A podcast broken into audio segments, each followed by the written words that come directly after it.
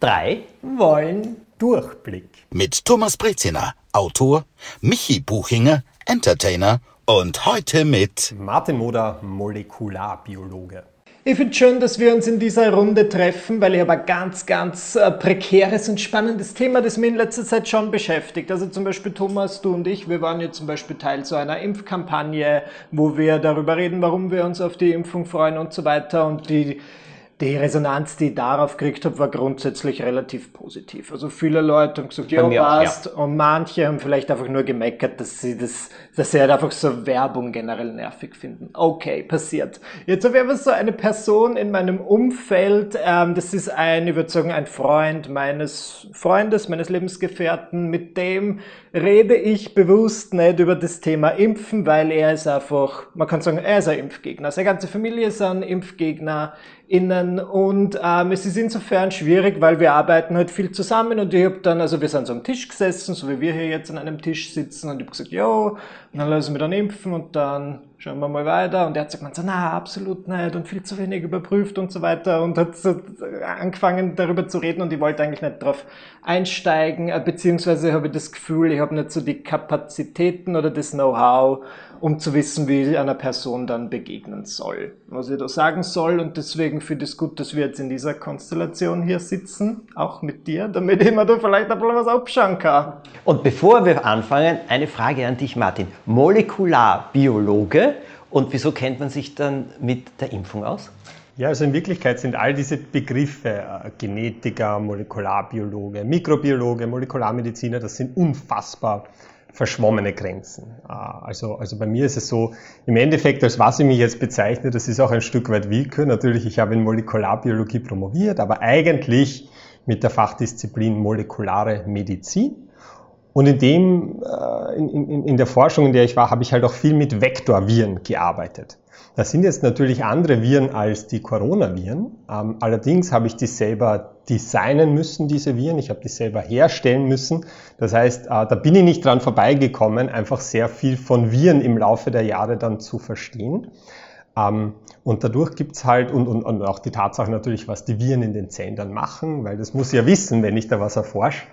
Und da sind dann halt ein paar Dinge dabei, die man dann einfach weiß und wo man den Eindruck bekommen hat, da wären andere Leute jetzt auch dankbar, wenn man das sauber aufarbeitet und erklärt. Und das sind die Fragen, mit denen ich mich dann vor allem beschäftigt habe. Äh, das heißt, ich muss dazu sagen, ähm, ich habe nie am Coronavirus geforscht. Das haben auch die allerwenigsten in Wirklichkeit, aber es gibt natürlich viele Fragen, die Viren allgemein betreffen zum Beispiel oder die molekulare Medizin allgemein betreffen, sprich was macht eine Sache, sobald sie in meiner Zelle drin ist, ähm, bei der ich mich doch sehr gut auskenne. Und das ist halt so, bei den Fragen, bei denen ich mich sehr gut auskenne, ähm, dazu äußere ich mich auch gern. Und dann gibt's halt auch einen ganzen, ein, ein ganz breites Spektrum an Dingen, wo ich mich natürlich nicht wahnsinnig gut auskenne. Und da bin ich dann immer sehr bemüht, dass ich äh, in Bezug auf das die Goschen halte. Weil ich möchte natürlich, das Letzte, was ich möchte, ist irgendetwas sagen, das unrichtig ist. Die, das, was der Michi gesagt hat oder gefragt hat, das ist ein Thema, das ich auch kenne. Ich mhm. bin also bass erstaunt, ich habe das auch in meinem Umfeld erlebt, äh, von Leuten, die sich entweder nicht impfen lassen wollen oder sagen, nein, sie warten noch, weil jetzt kommt im Herbst eine Totimpfung oder irgendetwas und das wird dann viel besser sein und da kennt man sich mehr aus und so weiter. Jetzt bin ich der Sohn eines Arztes, der ein sehr umfassender Arzt war. Also mein Vater lebt leider nicht mehr, aber er war ein sehr umfassend denkender Arzt, möchte ich jetzt einmal sagen, obwohl er ein klassischer Schulmediziner war, er war Radiologe, aber er hat immer sehr, sehr ganzheitlich gedacht.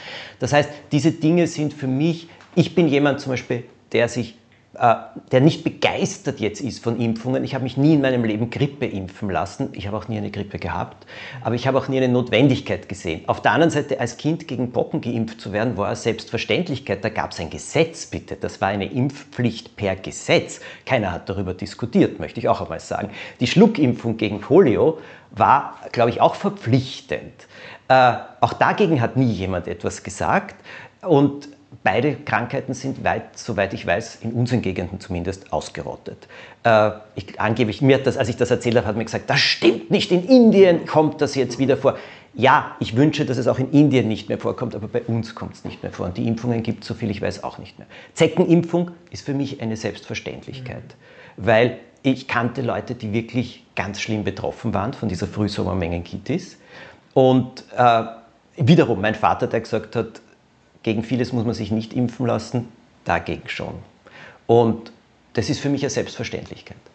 Und jetzt ist das große Thema rund um die, was sagt man, Corona-Impfung, Covid-Impfung, was auch immer man sagen will. Äh, und ich muss ehrlich sagen, ich war bass erstaunt vor allem, dass das von Medizinern kommt.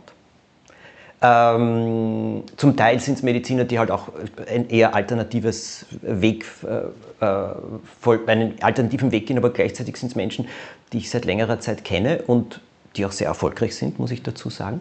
Äh, aber es hat mich erstaunt, aus dem Freundeskreis kenne ich es genauso. Ich stehe dem Ganzen auch sehr fassungslos gegenüber. Und wie soll man sich eigentlich noch auskennen? Ja, in Wirklichkeit. Äh so, das waren jetzt unglaublich viele Sachen, ja. aber jetzt wissen wir, wer du bist. Jetzt weißt du, was dem Michi und mir alles ja. am Herzen liegt und wahrscheinlich sind das eh die Sachen, die du ohnehin sehr oft hörst. Aber, aber es wär, jetzt wollen wir durchblicken. Hey, nein, ich bin, ja, ich bin ja froh über diese Fragen, weil in Wirklichkeit, das ist ja gar nicht so die Art von Frage, mit der ich mich normalerweise beschäftige, weil ich als Molekularbiologe, ich habe halt einigermaßen äh, Kompetenz, wenn es jetzt zum Beispiel um konkrete Behauptungen gibt. Ja, wenn jetzt einer herkommt und sagt, die Impfung macht sicher unfruchtbar und hier ist der Grund, diese zwei Proteine sind sich viel zu ähnlich, äh, dann kann man sich das anschauen, man kann schauen, wie ähnlich sind die wirklich äh, und sieht, das sind sie überhaupt nicht ähnlich. Das ist die Grundaussage, ist ein völliger Blödsinn und mittlerweile haben Studien bestätigt, äh, wirklich experimentell, dass das ein völliger Blödsinn ist. Und dazu kann ich dann ganz konkrete Dinge sagen. Diese abstrakteren Fragen, wie äh, oder die weniger greifbar und überprüfbar sind, wie wenn jemand sagt, äh, ich glaube, ich warte noch ein bisschen mit der Impfung, was ja auch viele sagen, die sind natürlich sehr schwer, da jetzt auf wissenschaftlicher Ebene was drauf zu sagen. Da muss man dann halt eher auf der emotionalen antworten und da bin ich, glaube ich, ein ziemlich inkompetenter Hund in okay. Wirklichkeit.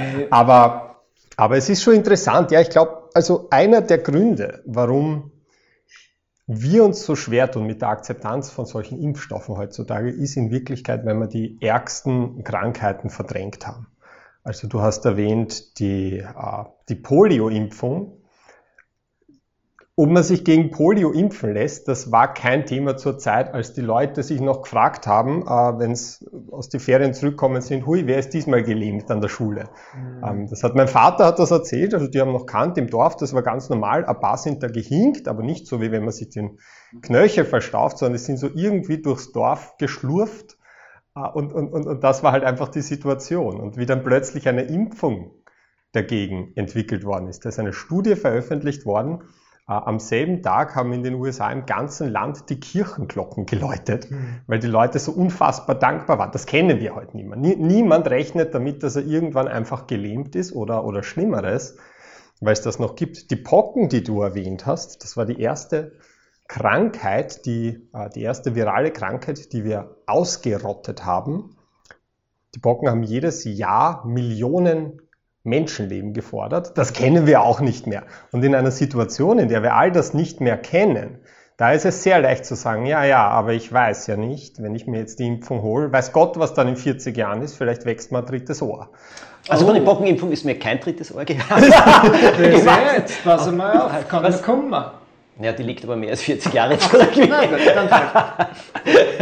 ja, und ich würde so weit gehen zu sagen, dass in den Ländern, die die Corona-Pandemie noch deutlich schlechter unter Kontrolle gebracht haben wie wir, da ist es auch kein groß. Also ich würde nicht erwarten, dass zum Beispiel in Indien, in den Regionen, wo die Leute ähm, vor dem Krankenhaus sitzend erstickt sind, ich glaube nicht, dass der Prozentsatz an Impfgegnern in diesen Regionen hoch ist. Das Gute ist halt, es ist halt dieses zweischneidige Schwert, es ist dieses Erfolgsparadox. Ja, dadurch, dass wir mit den Maßnahmen verhindern konnten, dass bei uns die Leute vor den Krankenhäusern sterben haben wir nicht so sehr gesehen, was denn passieren würde, wenn man da nicht dagegen vorgeht.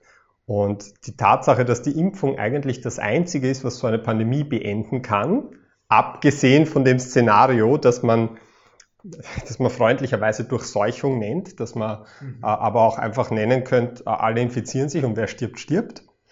Ähm, Also die Tatsache, dass wir dieses Szenario nie gesehen haben, das lässt natürlich die Impfung irgendwie optional erscheinen. Und ich glaube, da, da führt man sich selbst natürlich in die Irre. Weil wir immer nur gesehen haben, wie die Sache, wie, wie, wie die ganze Pandemie abläuft, solange man sie einigermaßen unter Kontrolle hat.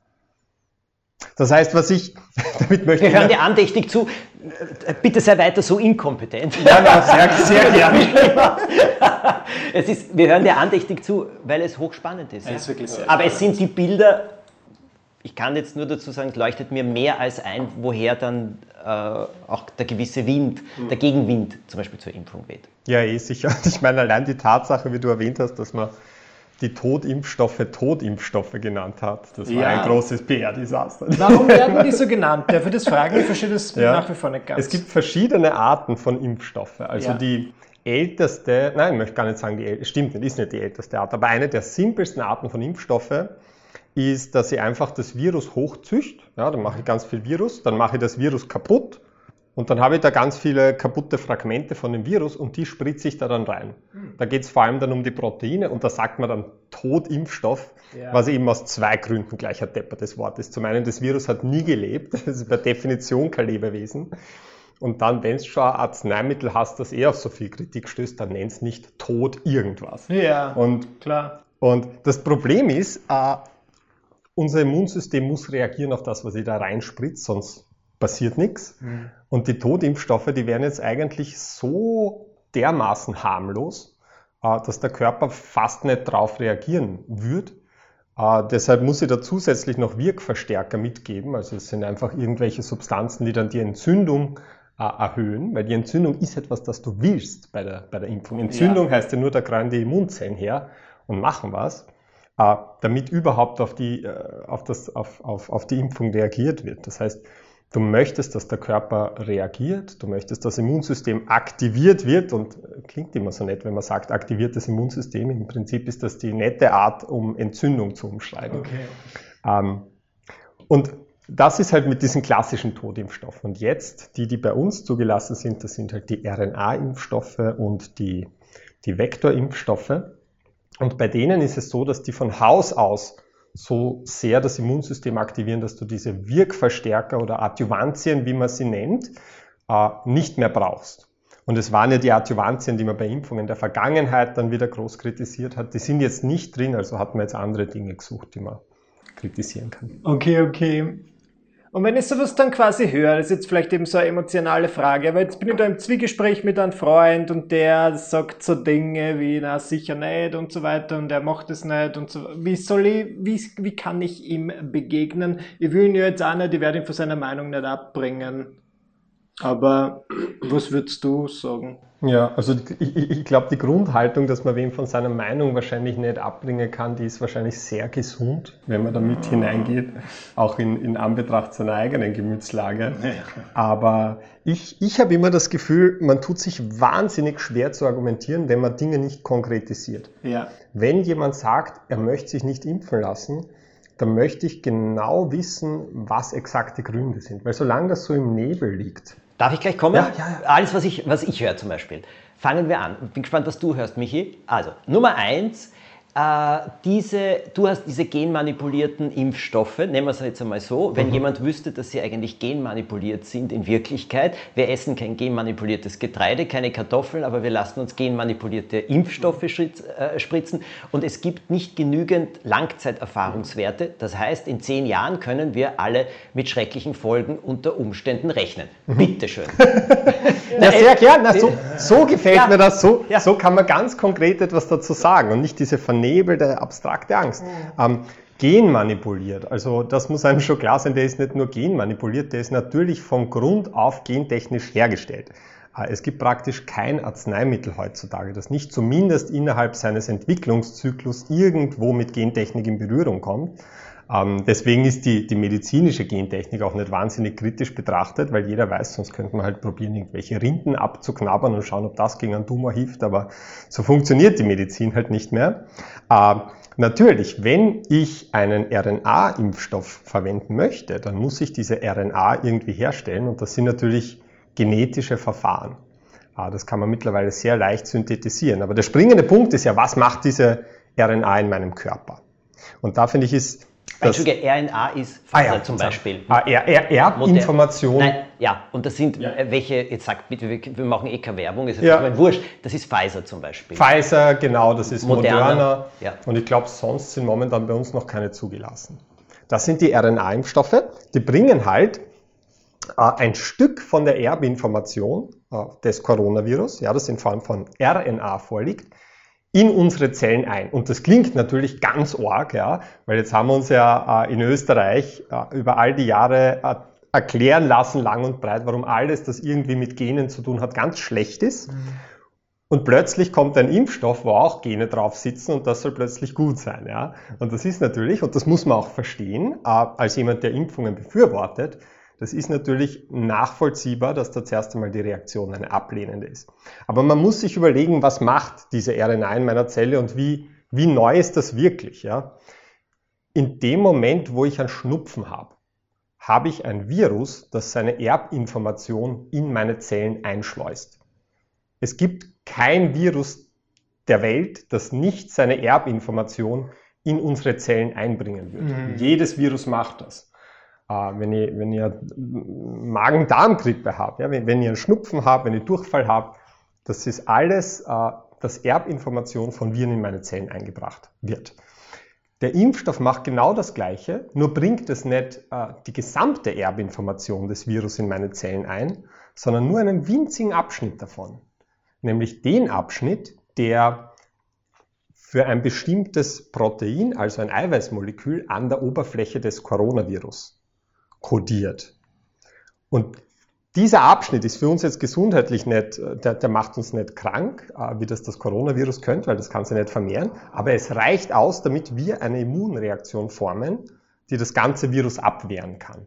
Das heißt, das ist, glaube ich, das, was man sich am besten vor Augen führt, wenn man jetzt Angst hat, dass da irgendwas äh, Gene in mich eingebracht werden. Ein RNA-Impfstoff macht nichts, was das Coronavirus selbst nicht auch machen würde, nur halt nur einen kleinen Abschnitt davon. Auch das Coronavirus bringt natürlich dieselbe RNA in meine Zelle ein, aber halt noch die gesamte restliche Virus-RNA dazu. Also da unterscheiden die sich nicht nur, dass quasi das Böse dabei weggelassen wird, nämlich das, was ein ganzes Virus formen kann, äh, das mich dann ansteckt und ich dann den nächsten anstecke. So, und die Spätfolgen Diese in zehn Jahren, die nicht, Langzeitfolgen, die, die nicht erforscht sind. Was, ja. was, was, wie siehst du das? Was ist das? Da gibt es in Wirklichkeit sehr viele Blickwinkel, die man einnehmen kann. Zum einen, es ist nicht so, als würde es zu jedem Impfstoff, der kommt, immer Langzeitstudien geben, was auch immer man darunter versteht. Ja? Ich meine, ich sage mal, wir haben jedes Jahr einen neuen Grippeimpfstoff. Ich hole mir den jedes Jahr. Natürlich gibt es keine Langzeitstudien, wenn ich äh, jedes Jahr einen neuen Impfstoff habe. Ja? Den, da hat man einmal die Pipeline getestet, hat gesehen, gut, das funktioniert. Und die testet man auch nicht jede, für jede Saison fünf Jahre vorher. Das wäre ja auch gar nicht umsetzbar. Ähm, und dann, und das ist der entscheidendste Punkt, ja, die, die Vorstellung, die viele haben, ist ja, jetzt kriege ich heute die Impfung und dann fünf Jahre später passiert irgendwas Orges oder von mir aus zehn Monate später passiert irgendwas Orges.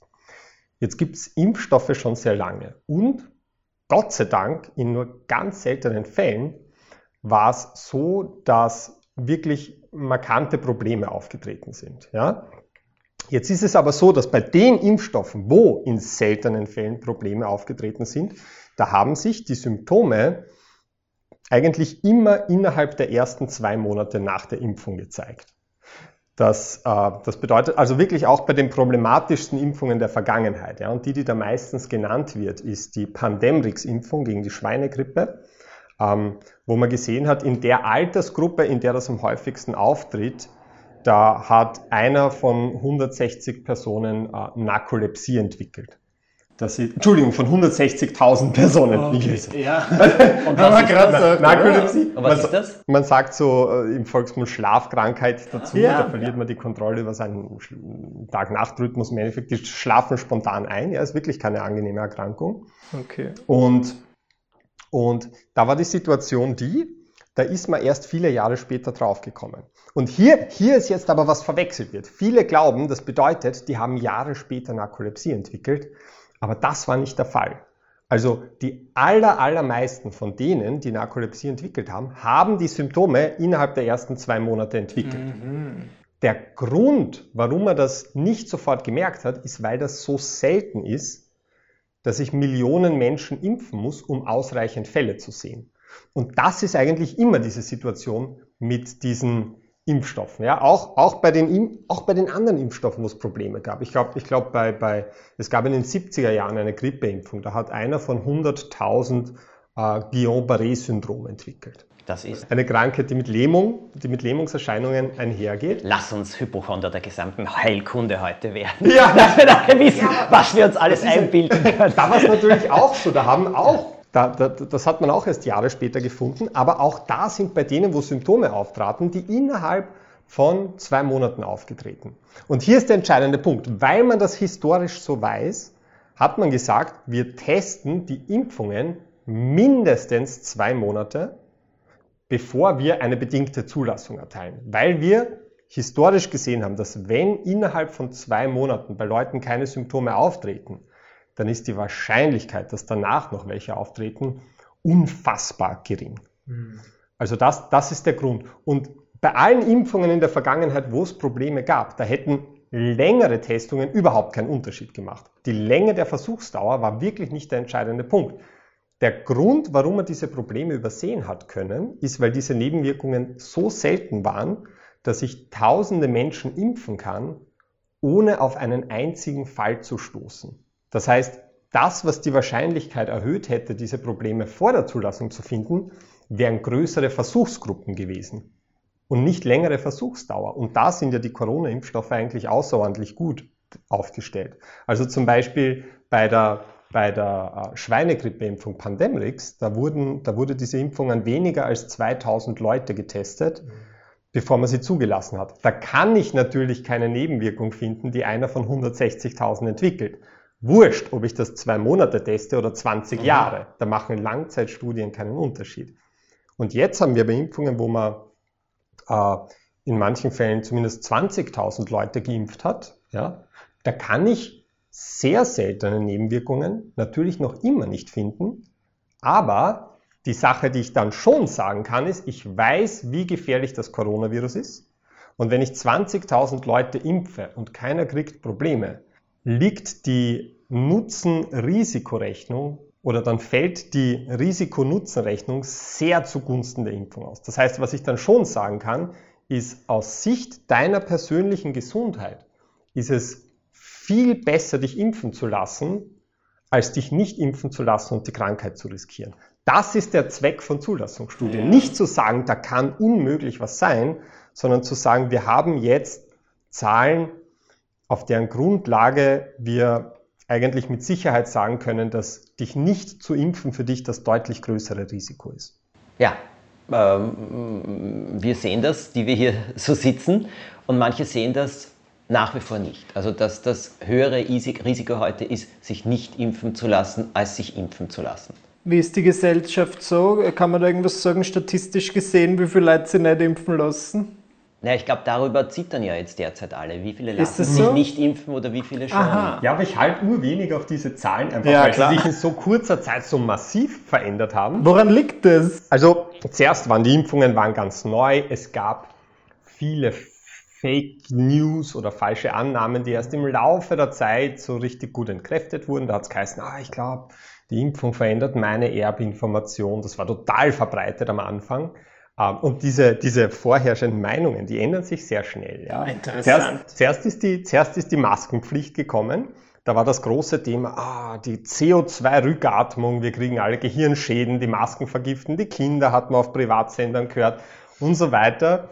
Da gibt's ja, da gibt's ja Studien dazu, das hat man sich angeschaut, das ist alles ein Blödsinn. Das hat dann aber niemand mehr interessiert, sobald die Leute gewohnt waren, dass sie eine Maske aufhaben und das sehen die anderen, tragen auch eine Maske und niemand fällt tot um. Ja. Und dann kamen die Impfungen, dann war zuerst das große Thema, macht die Impfung unfruchtbar. Das hat lange Zeit gebraucht, bis da die Informationen so gut aufgearbeitet waren, dass für jeden nachvollziehbar war, der möchte, äh, warum das ein Blödsinn ist. Ähm, beziehungsweise man, man, man, kann dieses, man kann diese Behauptung heute nicht mehr so leicht in den Raum werfen und sagen, das liegt da jetzt, weil sofort jemand äh, ein Erklärvideo zurückwirft, das ganz genau entkräftet, warum das nicht stimmt. Ja? Und das ist jetzt auch nicht mehr so präsent. Ähm, Und dann gab es halt eben verändert das meine Erbinformation und so weiter. Und es war halt die Situation die, dass am Anfang, glaube ich, gab es bei diesen Umfragen eine 30-prozentige Impfbereitschaft. Und wenige Monate später waren wir schon bei 70 Prozent. Einfach weil die Leute gesehen haben, okay, jetzt kenne ich schon viele Leute, die sind geimpft. Äh, die sind zwei Tage am Sofa gelegen, haben sich unwohl gefühlt und jetzt sind sie immun. Und, ja. und, und, und ich glaube, das macht einen gewaltigen Unterschied, wenn man Leute. Also in meinem Umfeld, ich kenne ja, meine Freundin ist Ärztin, die arbeitet auf der Corona-Station. Die war eine der allerersten Leute in Österreich, die geimpft worden sind. Also am Tag nach der Zulassung, zack, hat die die Spritze drin gehabt. Mhm. Ähm, und alle ihre Freundinnen, die auch im Krankenhaus arbeiten, ebenso. Und das ist sehr schwer, wenn man die, die Leute persönlich kennt und weiß, die haben jetzt Antikörperlevel, da sind die Antikörper schon fast aus die Ohrwasche, die da rausfallen. Ähm, und nichts ist passiert, dann ist es sehr schwer, quasi diesen Mythos aufrechtzuerhalten. Ich glaube, die Impfung ist ganz, ganz arg. Ja, verstehe, klar.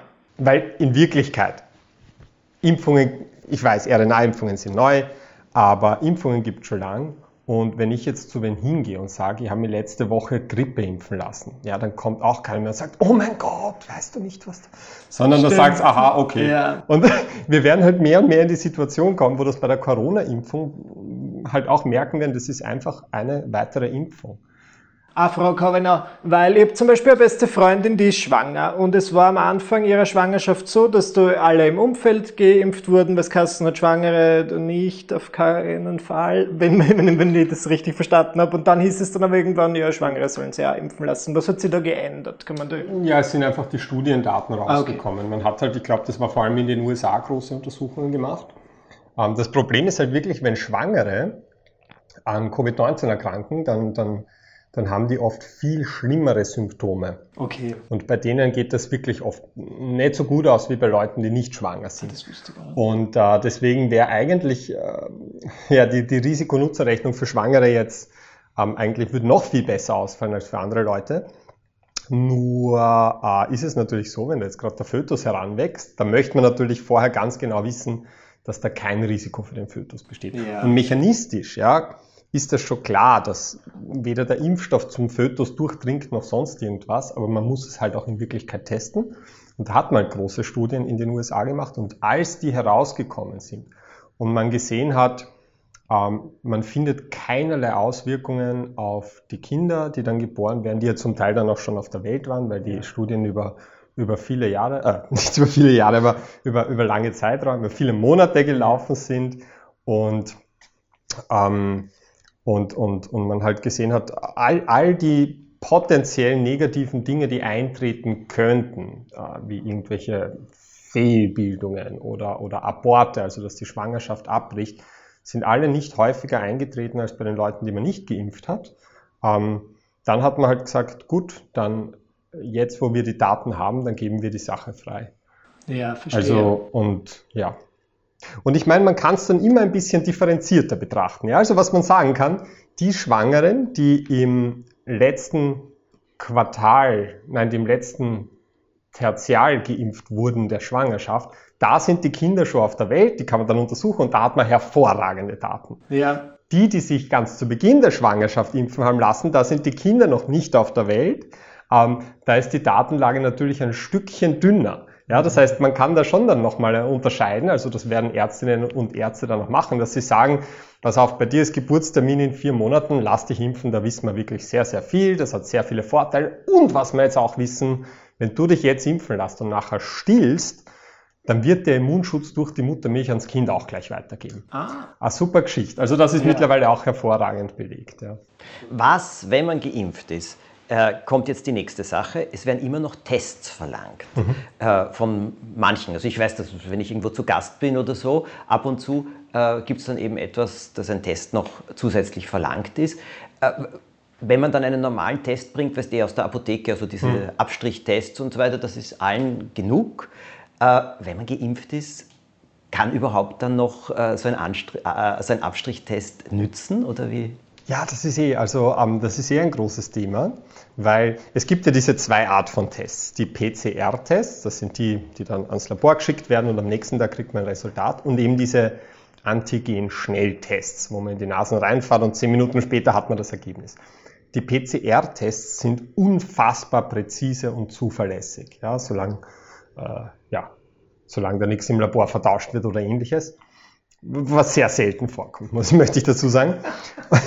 oder man selber den falschen Kleber draufpickt. Ja. Aber, und die Schnelltests, also sagen wir so, die PCR-Tests, äh, die, diese präzisen, die finden winzigste Mengen von Virus in deinem Rachen. Ja, weil die testen auf die Erbinformation vom Virus und die kann man kopieren. Das, das passiert bei einer PCR. Da kann ich aus einem Molekül Erbinformation von dem Virus, kann ich Milliarden Kopien machen und die kann ich dann sehr gut nachweisen. Und da kann ich dann auch zurückrechnen, wie hoch die Viruslast war, so mhm. grob. Die sind sehr zuverlässig und die funktionieren, ob ich geimpft bin oder nicht, einfach spitze. Dann gibt es die Schnelltests, die weisen die Proteine des Virus nach, also das, die Eiweißmoleküle. Und die kann ich nicht kopieren. Das heißt, da brauche ich dann auch deswegen, weil ich die nicht kopieren kann, schon größere Mengen an Virus, damit ich die überhaupt nachweisen kann. Das heißt, da muss die Viruslast schon größer sein und, und, und ganz im Anfangsstadium der Infektion werde ich mit dem Schnelltest das vielleicht gar nicht finden. Deshalb ist die Aufgabe von diesen Schnelltests vor allem zu schauen, ob ich jetzt momentan akut hoch ansteckend bin. Das ist die Aufgabe. Und jetzt ist die Situation die, jetzt sind, jetzt sind viele Leute schon geimpft und in seltenen Fällen kann es natürlich auch vorkommen, dass ich als geimpfte Person mich infiziere. Ja? Dann ist aber die Chance hoch, dass ich davon vielleicht gar nichts mitbekomme. Ähm, und ich bin auch weniger ansteckend. Das ist alles mittlerweile hervorragend gezeigt. Und da möchte ich dann nachher auch noch was dazu sagen, über, über diese Virusweitergabe vielleicht. Ähm, nur ist es so, äh, dass auch meine Viruslast im Rachen deutlich niedriger ist. Beziehungsweise, um das konkret auszudrücken, die Wahrscheinlichkeit, dass ich eine hohe Viruslast habe, ist viel, viel geringer. Und deshalb ist es auch so, dass die Schnelltests äh, das vielleicht eher übersehen, die eine große Virusmenge brauchen. Das heißt, man kann das als negative Nachricht formulieren. Man kann sagen, wenn ich geimpft bin, dann funktionieren die Schnelltests bei mir nicht mehr so gut. Und das ist nicht unrichtig, sage ich mal. Aber in Wirklichkeit sind das die besten Nachrichten, die man haben kann, weil es im Endeffekt nichts anderes heißt als, wenn ich geimpft bin und mich trotzdem infizieren sollte, dann ist die Viruslast im Rachen mit hoher Wahrscheinlichkeit so gering, dass die Schnelltests es gar nicht mehr finden werden. Und gleichzeitig heißt das natürlich auch, die Viruslast ist so gering, dass die Chance, dass ich jemand anderen anstecke, natürlich auch deutlich reduziert ist.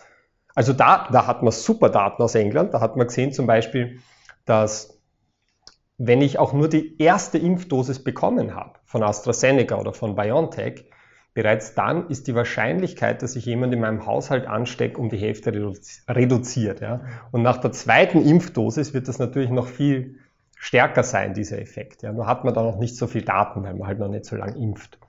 Ähm, also das, das ist eigentlich das, wo man eine, eine Nachricht, die eigentlich grandios ist, äh, auch so formulieren kann, als wäre das eigentlich was Schlechtes. Ähm, aber in Wirklichkeit, die, die, da gibt es auch super Daten, also allein nach der ersten Impfdosis, sowohl mit Astra als auch mit Pfizer, ähm, war der Prozentsatz derer, die bei einer Infektion eine hohe Viruslast im Rachen haben, um 88 Prozent reduziert. Das heißt, Natürlich kann ich erkranken, wenn ich geimpft bin, beziehungsweise das Virus in mir tragen, auch wenn ich vielleicht nicht erkrank und mich, und mich äh, schlecht fühle. Ähm, aber wenn ich erkrank als Geimpfter, dann werde ich mit hoher Wahrscheinlichkeit einen viel leichteren Verlauf haben und ich werde auch mit viel niedrigerer Wahrscheinlichkeit jemand anderen anstecken. Dann, äh, du hast es vorher schon angesprochen, Weitergabe. Jetzt kommen wir zum springenden Punkt gibt man einander wieder die Hände? Kann man es, kann man es ah, nicht? Ja, gute die Frage. Leute, die, äh, die Peinlichkeit, wenn man einander gegenübersteht und nicht mehr weiß, wie man sich jetzt begrüßen kann oder nicht begrüßen kann.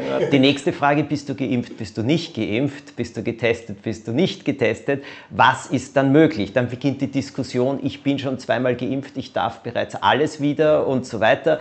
Nein, du hast noch eine Chance, dass du das Virus hast und dann auch weitergeben kannst. Nein, die Chance ist minus, äh, ist nur 10 Prozent.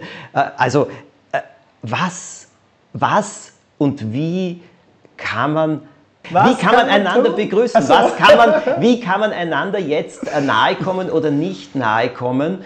Ähm, die, Ich, übrigens, ich muss euch ganz kurz erzählen, die beste Verordnung, die Corona je herausgebracht hat, war, Prostitution ist wieder erlaubt, aber nur ohne Körperkontakt. Ja. das amüsiert mich bis heute, ja wirklich. Endlich, endlich wieder ein äh, großes Telefonsex-Revival. Ja, das ist genau. immer schön, wenn ja, ausgestorbene ja, Industrien ja, wieder aufblühen. Ja, das war jetzt ein kleiner Sidekick. Wie, was kann man jetzt untereinander machen? Wie kann man sich begrüßen? Wie soll man sich begrüßen? Wie soll man sich nicht, also wie soll man sich nicht begrüßen? Nennen wir es lieber jetzt einmal so. Was kann man unbesorgt machen? Was kann man nicht unbesorgt machen? Darf man wie, schmusen? Wie würde das sehen oder nicht? Also, also, also äh, wenn, wenn Consent vorhanden ist. oder war die Frage jetzt an mich gerichtet? Nein, generell. Wenn ich naja.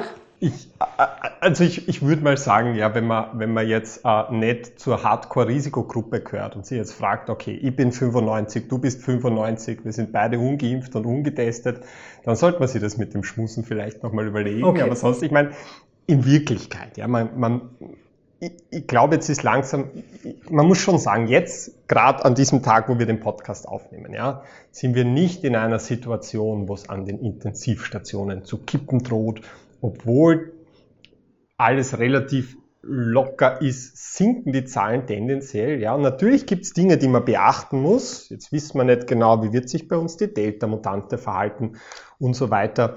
Aber ich glaube, jetzt ist schon langsam der Punkt, wo man sagt, Eigenverantwortung könnte genügen. Ja, wenn, wenn ich weiß, zumindest für die nächsten Monate über den Sommer, ja, wenn ich weiß, ich habe eine Impfdosis, du hast keine Impfdosis, aber du hast heute früh einen Schnelltest gemacht. Keiner von uns hat ein Organtransplantat drin und ist auf immununterdrückenden Medikamenten. Dann glaube ich, wäre es absurd zu sagen, wart lieber noch bis 27 bis dem Schmusen, weil dann haben wir die Pandemie sicher unter Kontrolle. Dann, ja.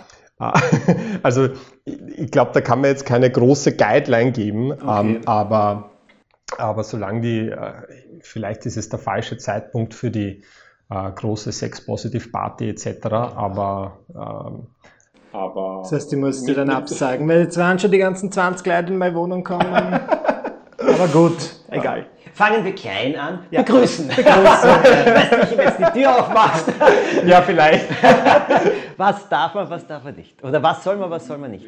Kann man machen, was man will. Da kann ich natürlich niemand reinreden. Also ich, ich bin ja ein Riesenfan vom Fistbump. Mir wäre es ja, ja wirklich recht, wenn man das beibehält. Ja. Ähm, zum einen, ähm, also ich bin da ein bisschen geschädigt davon, dass meine Freundin im Krankenhaus arbeitet. Dort ist es ja Dort gilt es ja nicht als unhöflich, nicht die Hand zu geben. Ja, Dort normal. ist es ja einfach ein Zeichen der Vernunft, weil man möchte ja. nicht den Krankenhauskeim jeden gleich in die Hand drücken.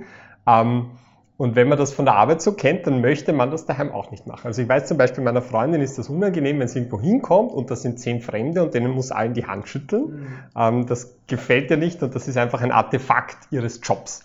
Ähm, und ich habe mir dann nie viel dabei gedacht, aber irgendwie jetzt, wo ich es gewohnt bin, ähm, ich finde es lässig, wenn ich einen Freund von mir auf die Distanz sehe und ich salutiere schon mal und allen ist klar, damit ist die Begrüßung erledigt. Oder wenn ich in einer großen Gruppe bin, man hat zwei Hände, man kann Gruppenfistbumpen in alle Richtungen. Mir gefällt das einfach. Aggressiv, ist aber sehr aggressiv. Wir ja. haben vorher darüber gesprochen. Ja, naja, man dann halt Hände schütteln nur den Freunden und bei denen, wo man sich nicht ganz sicher ist, Fistbumpen.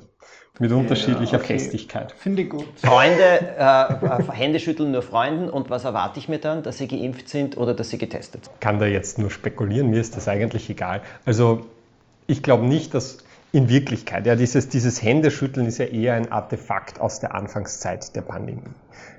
Es ist jetzt sicher nicht, es ist, es werden sicher Infektionen vermieden, wenn man nicht die Hände schüttelt. Hier und da finden so Schmierinfektionen statt, aber ich meine, die Hauptinfektionsroute ist einfach Tröpfchen und Aerosol. Mhm.